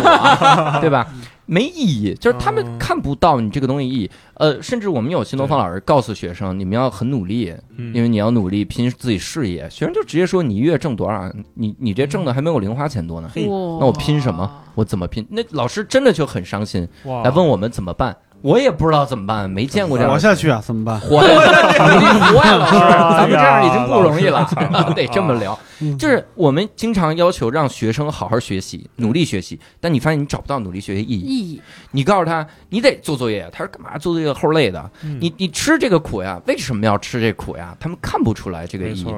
我前两天看了一个话，他们就说说这个什么叫吃苦？吃苦往往不意味着穷，嗯，嗯，就是它不是穷。对，很多人会把这个联想为穷，但不是，它其实就是你为了一件事儿，然后你会舍弃掉很多的诱惑。对，你看成功的企业家，你像那个很多有钱的这些个企业家，他现在也不是就花钱，是他也是在想着自己的事业，因为他钱也花不完了他嘛。花不完，他努 力了。啊，他也不是就每天就想着花钱，对他也是为这个事儿努力，而放弃了很多什么社交、人际等等这种事儿。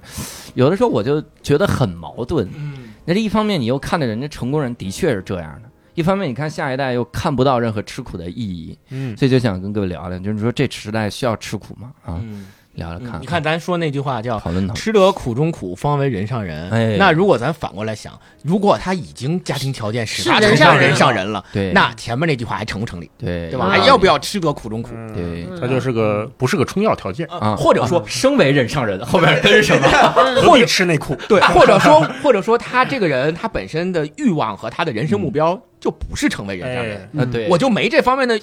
要求，我也没对我也不想成为人上人，我何必这么卷呢？我不参与你们的卷，那我是不是还要吃苦中苦？对对，但你毕业你是为了成成为人上人吗？你写论文，你就正常撒尿，你为了成为人上 人吗？ 为了活着，这也不是啊，不然就憋死 了。嗯我我我是我自己是这么想的啊，咱们刚才前面讲了那么多自己的经历和自己的回忆的故事，人吓 有人的故事，下就是这种，嗯人传人的故事， 这种有身体嗯上的这种吃苦，也有精神上的吃苦。嗯但我觉得每一个，首先肯定是，嗯，每一个人和每就像超哥说的，其实每一个人跟每一个人的痛苦是不相同的。的。 对，你自己在那儿说半天，我因为这件事情让我给我造成多么大的伤害，多么大的苦。如果这个人没有同样的事情亲身经历，他其实是感受不到的。是的，对，对就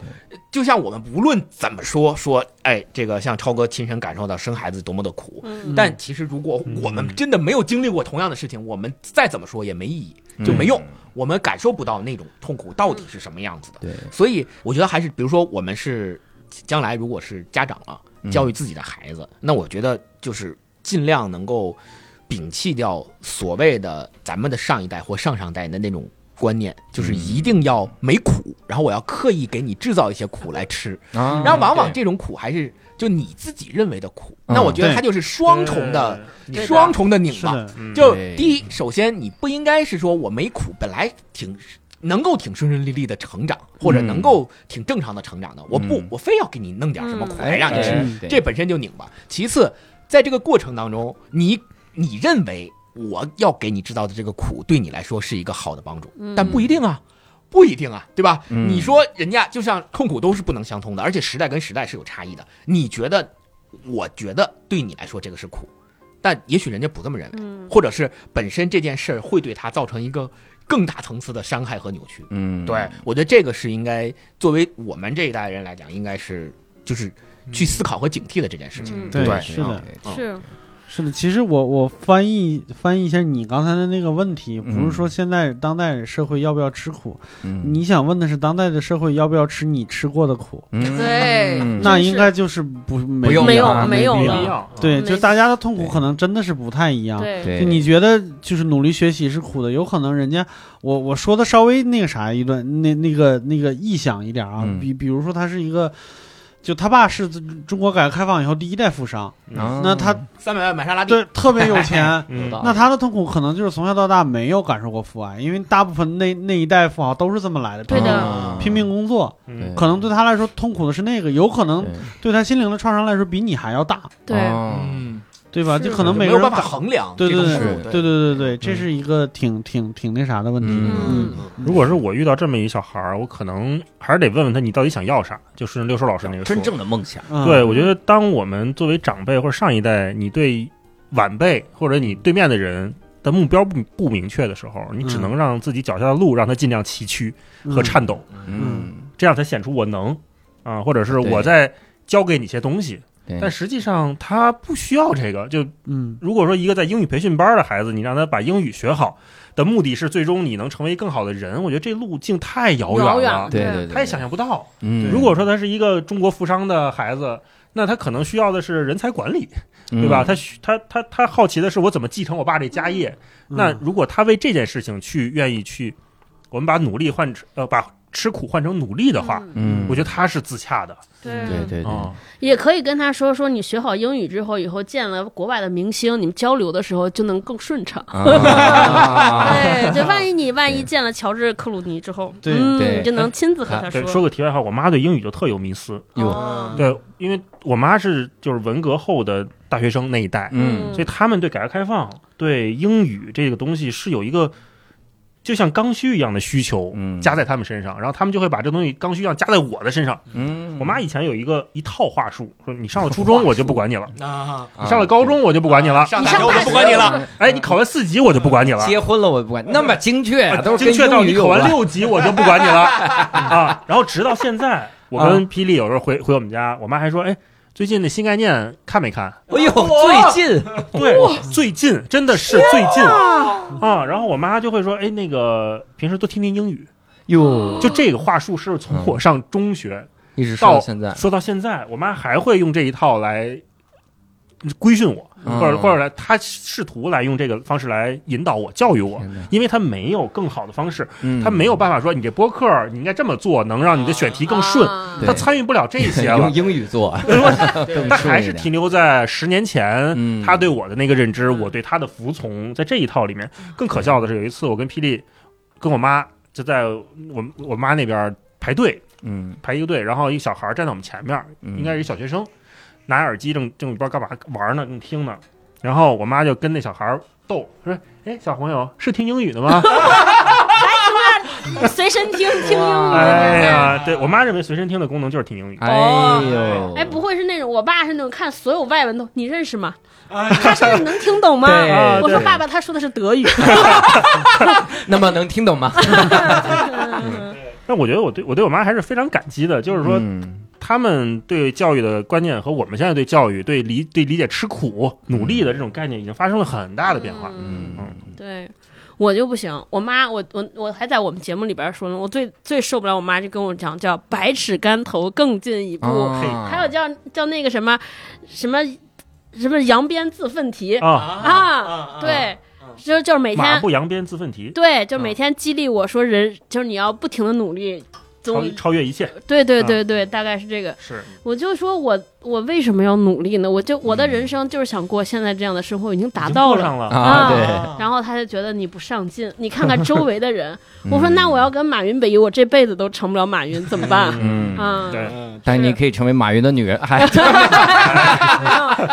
是，呃我我觉我觉得这个事儿其实还有一个嗯让我想起来，这个事儿其实就是我们现在来讨论到底要不要再让现在的这人或者是我们的下一代或下下代继续吃苦这件事儿，嗯和我们怎么去看待什么是。什么是福，或者叫什么是苦，或者什么是乐，嗯这件事儿是有关系的。嗯我就想起来我爷爷那个时候，他就特别豁，就是在我看来是特别豁达的一个人，嗯因为他对他的那个呃，就是他对我爸爸那一辈儿和嗯我这一辈儿的人就没有什么特别要求高的要求。嗯然后他的活着 他当时的不是啊他当时的写字台下面，就是我我有时候呃小的时候小学时候放暑假，我会跟他在暑假在爷爷奶奶家过，然后嗯他会教我教我一些很多诗诗啊，或者教我一些东西，但是他教我都是什么诗呢？他教我的都是儿孙自有儿孙 福，类似于这种东西，你知道吧？哎少年老成，对 对对，别人气来我不气，哎，对，他就教我这嗯个，人生就像一场所戏，以那个时候我就觉得他特别豁达，就他完全没有说我要对我的这些儿子辈儿的这些人，你必须要，比如说他自己本身是一个成就斐然的人，嗯然后他说我自己是一个成就斐然，我我看我下一辈儿我就看谁看谁这些都不顺眼，哦就就是你们你们竟然都不如我，那不行哦，就是我爷爷不是这样的人，所以他也就对孙辈儿就更没有这样的要求。哦所以有时候回去，比如说到那个春节了，大家都回家，嗯回家之后。也就是我，我爷爷都不主动问，就不主动问说、那个你嗯工作怎这么学样期期末考考试怎么样啊？啊不主动问，都得我们主动说、啊说说，哎，你跟你爷爷说说，你这期末考试考多少分？啊然后我说考了双百，然后我嗯爷爷就说啊，好好考双百好。然后呢啊，过紧接着另外另外一个孙子过来说你考多少分 啊？说说我说我没我没考双百，我考八十。啊然后我就说八八十也好， 八十也好。对，就对我就觉得这种态度是一个我们探今天探讨这件事儿是可以来引起对照的事哦儿，就是他并不是说你考八十你不够吃苦啊，啊你你得找点苦吃，你得对想想办法怎么个更努力的法。对就是当你发现说这件事，你对这件事情的期待和你对这件事情的目标嗯没有那么大的一个目标和期待感的时候，嗯可能就不会要求嗯对方去吃什么样的苦。啊，对对对，你跟爷爷说我考双百，爷爷说练练练练练练。太敷衍了，爷爷嘴 太碎了， 你牛逼行了吧？ 而且我觉得你说人活着怎么可能不吃苦呢？嗯只是吃的维度不一样。你对说对那对三百万买玛莎拉蒂的人他也苦，因为班里还有同学买的是迈巴赫是的，他妈游艇呢，还有啊，嗯我们班怎么净招这学生？新东方反思一苦下。和甜永远是比较级嘛，是嗯是对是，永远是比较嗯的，而且只能自己跟自己比较。嗯对对对，我我反正我觉得作为家长，就是你不要去越俎代庖，就是你不要越俎，就是当孩子你觉得他可能这个会受苦，但是你通过你的能力可以把他这个苦遮蔽，或者说帮他度过的时候，嗯我觉得尽量不要干涉，反正我的观点。因为嗯？我觉得吃苦这件事情，其实呃本质上就是就是大锻炼大家的韧性和意志力，嗯就其实跟耐痛性一样，你疼过最疼的，你经历其他的都不疼。嗯，就除非你牛逼到说我能保证我们家孩子一辈子，我都能把他所有事情都搞这定不好，哎，那不可能。啊、如果能把这个事儿搞定，那我觉得你可以帮你家孩子。如果你不能确定说他以后一辈子我都照一辈子，那这最好不要干这那个事他儿。孩子这一辈子得多迷茫啊，这不苦吗 对啊，嗯也对呀、没有目标是最苦的事儿啊，我也觉得。嗯嗯，可能就是把他爸哦熬熬嗯熬熬鹰嗯熬过去，哦，继没承了。家业是他的责对任，他真的没目标，他可能慢慢的过个几十年，他心里就转变。我的目标是我爸早点死啊，嗯，哦那太吓人了。啊对吧？嗯，哎，我我之那些前。皇亲国戚，《甄嬛传》里面是不是都是这样的人？对，嗯我我我发现我心态好转的时候，就有一次和一帮间接通过一个人和一堆富二代的朋友们吃了顿饭，嗯，吃完那顿饭之后，我心态整个人就好起来，因为我发现哇，他们好苦啊，哦就有的是快展开继承了讲讲家业之后，真的，他说你们看那些《甄嬛传》根本就不是，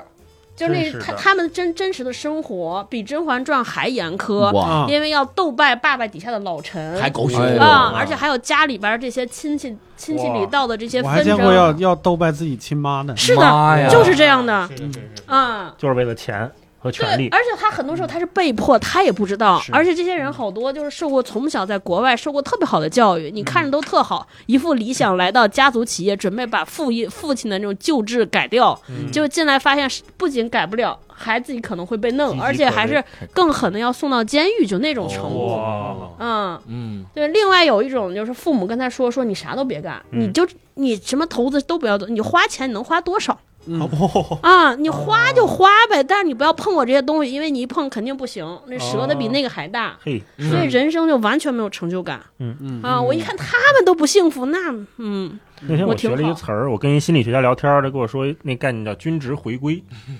啊，就说现在很多家长其实想明白这事儿就特别简单嗯啊，均值回归呢，就是说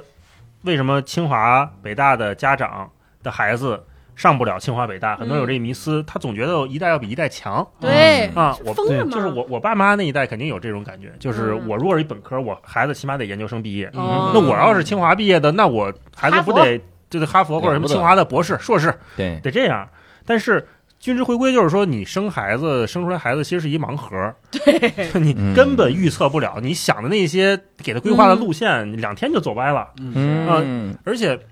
父母的智商越高，可能生出来的孩子往往智商就没有那么高。比如说嗯教主是一百八智商的人，嗯，要说低了是吧？说太低 了，是一没百有必要，大一老师，啊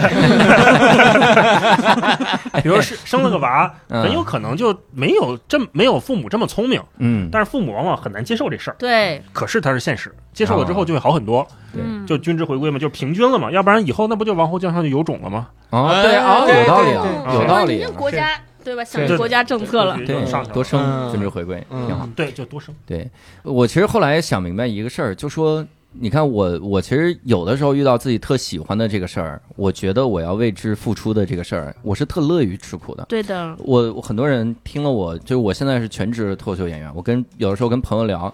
我就他问我你在干嘛，我说在演出。然后再问我在干嘛，我说在演出嗯。他说你要演多少出啊？我说每周都要演出啊，我有时候嗯一晚上五六场演出呢。嗯，我敢开放麦五六场，每天都在演出啊。然后他说：“我靠，这么苦，你换一行吧。”就是对真的是又他不挣他钱何必呢？就是这 感觉。然后，但是他不理解，就是我不觉得这个苦，是我觉的，得很开心别人觉得苦，所以我特希望每个人其实最终都能找到一个你愿意为之付出的这么一个事儿。嗯，对这这个事儿就是我刚才说的定严格意义上的吃苦，你愿意为了这个事儿放弃很多东西，嗯但其实你是享受这个吃苦的过程。程，对如果你能有这个过程的话，我觉得人生就是特别的开心的一没个错状态嗯。所以呢，这次也跟文化有限的三位聊了这非常有文化的一个事儿 哈。嗯，然后在我们聊的过程中，六兽已经把旁边的这个这个苹果的线编成了一个双的辫 子，对，这这是他的快乐，真的，这是怎么？这不是这没三年的编辫 子的功力下不来哎呀啊这， 老师太苦了， 这太牛！你以前在监狱里就干这个是吧每？天每电电天影，线吃苦了，对我在这儿编辫子，Chris 吴在旁边唱歌，哎真完蛋，嗯，所以呢，这一期如果各位也有一些你关于吃苦的想法或者一些个小故事，欢迎跟我们来分享。呃，也欢迎各位在评论区告诉我们，同时也欢迎各位多多收听文化有限 FM 啊，直接搜。哎呀，谢哎谢谢谢教谢主，谢谢谢教主，哎，嗯好，然后呃，这个我这就以后会剪掉，放心。然后再 那一套背后一套，然后也希望各位加入我们线上听友群，来跟我们来交流交流哈。嗯线上听友群加入的方式也很简单，微信搜索“无聊斋二零二一”，无聊斋就是拼音的无聊斋就行。那我们再次感谢大一星光和超哥，我们这期节目到此结束，哎下好期再会，好拜拜谢谢教主，谢谢拜教拜授，谢谢邀哎请谢谢谢谢，拜拜。